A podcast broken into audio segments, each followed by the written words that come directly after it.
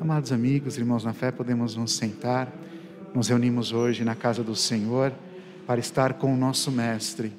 Aquela paz que Jesus deu aos seus discípulos quando estavam reunidos, essa paz que desejamos e a paz que encontramos quando aqui estamos neste templo santo, ouvindo essa palavra de nosso Deus, nos preparando para comungar o corpo e o sangue de nosso Salvador, sendo um com Deus esse que é o todo infinito, aquele que é o todo outro, o Deus eterno, agora se une com cada um de nós. E ele nos prepara essas leituras. A primeira leitura, aquela narrativa da história de José do Egito, nos traz grandes ensinamentos. Essas histórias não importam se elas são verdadeiras ou não. É uma coisa que a Bíblia não nos fala claramente e talvez Deus nem se importa e nem quer que a gente saiba se esses fatos do Gênesis aconteceram ou não. O que importa é o seu significado, e o significado ultrapassa os fatos. Aqui vemos José injustiçado, que foi vendido como escravo pelos irmãos, tem diante de si novamente os seus irmãos. E qual é a atitude de José? Nesse momento em que ele poderia reivindicar a vingança, que poderia colocar a vingança, ele que outra hora era o pequenino, que era o filho mais novo, agora se torna ministro de um dos maiores impérios da antiguidade, agora está no poder. Aqueles seus irmãos que outrora estavam no poder e o, e o escravizaram, agora ele está no poder. E qual é a atitude desses irmãos, desse José, perdão, diante dos irmãos que vêm até ele porque estão com fome, passam fome? José não se aproveita somente para. José não se vinga dos seus irmãos mas ele dá-lhes o perdão e o pão. E é essa atitude que a Bíblia quer de cada um de nós. Todos nós temos relações, temos histórias, histórias que muitas vezes nos machucam, queremos a vingança, temos um ódio em nosso coração e esquecemos do grande juiz que é o Senhor. O Senhor é o justo juiz, é Ele quem faz a justiça. Cabe a cada um de nós nos perdoar mutuamente. Quando não há perdão, a mágoa domina o nosso coração, essa mágoa vira ódio e o ódio vira violência, e assim a agressão continua sem fim. Nós cristãos somos chamados a parar com essa violência, a sempre ser sinal de paz e de perdão. O Evangelho também nos mostra esse Senhor Jesus que veio para curar.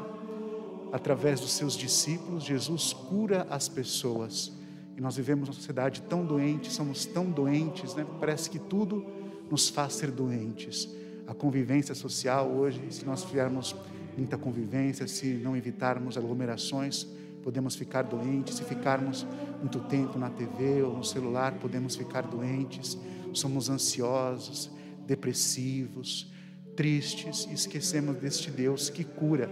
Às vezes a gente pensa assim, ai, por que não há tanta cura?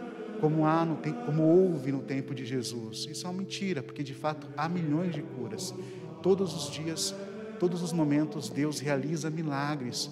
Acontece que o próprio mestre nos ensinou. Esses milagres, eles são uma pequena parte da nossa relação com Deus. Por isso que Jesus, depois do milagre, pede: olha, não conte nada para ninguém. Os milagres estão sempre aí, sempre acontecendo. Deus sempre nos cura, nos liberta mas acontece que essa obra é uma obra que acontece silenciosa. Claro que há pessoas que expõem esses milagres, que põem muito holofote em cima desses milagres, mas eles têm uma intenção por si. Constantemente eu ouvo, ouço relatos de curas, de libertação, de pessoas que conseguiram grandes graças por intermédio desse nosso Senhor Jesus Cristo.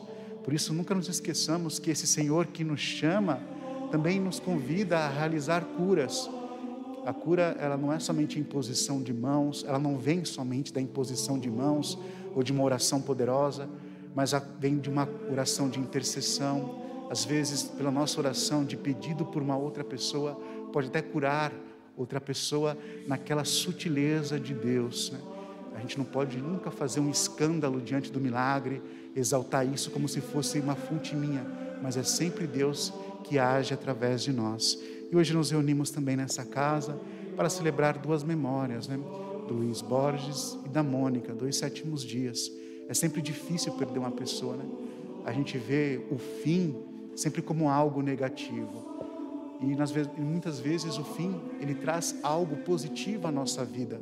Um fim de um relacionamento tumultuoso, de um relacionamento abusivo, um fim de um emprego. E até a terra, como nos fala São Paulo na carta aos Romanos, ela espera por esse fim. O fim, então, muitas vezes tem esse senso positivo. Acontece que nós somos medrosos, nós temos medo do desconhecido.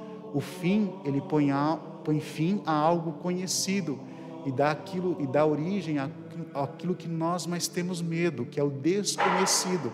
O desconhecido nos traz esse sentimento de medo, esse sentimento de fraqueza, mas quem confia em Deus sabe que tudo acontece para a honra e glória de nosso Senhor Jesus Cristo. Uma vez o Papa reunido com algumas congregações religiosas de freiras que estavam acabando, né? E as, a, existia esse sentimento que o fim era a destruição, de que o fim seria o, o fim da congregação, do ideal.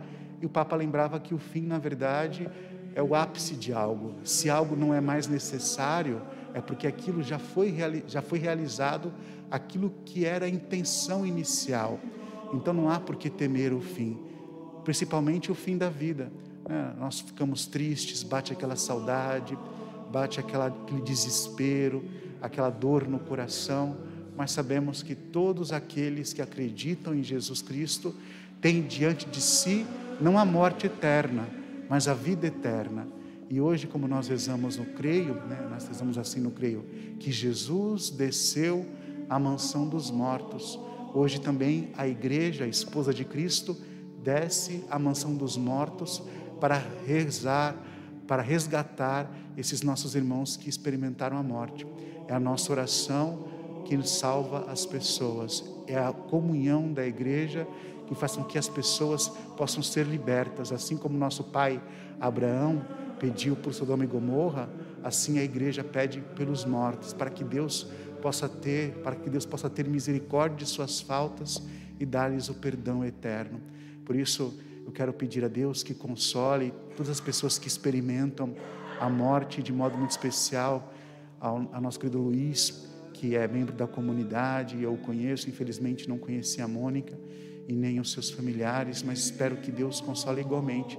Aqui está a Dona Inês, que é a esposa que perdeu seu marido, que Deus possa consolá-la, fortalecê-la, que você possa ter a certeza de que Deus vai te dar a força. Certamente no começo sempre é difícil perder uma pessoa, mas essa dor ela vai dando lugar àquela saudade gostosa e à boa lembrança. Aqui também estão os seus amigos que se reúnem convosco. A oração dos defuntos fala assim: que os amigos consolem as lágrimas daqueles que perdem os seus entes queridos. Seus amigos hoje se encontram todos aqui, certamente para consolar, te dar uma palavra de apoio. Que Deus lá do alto também possa mandar o Espírito Santo com o dom da fortaleza. Louvado seja nosso Senhor Jesus Cristo, para sempre.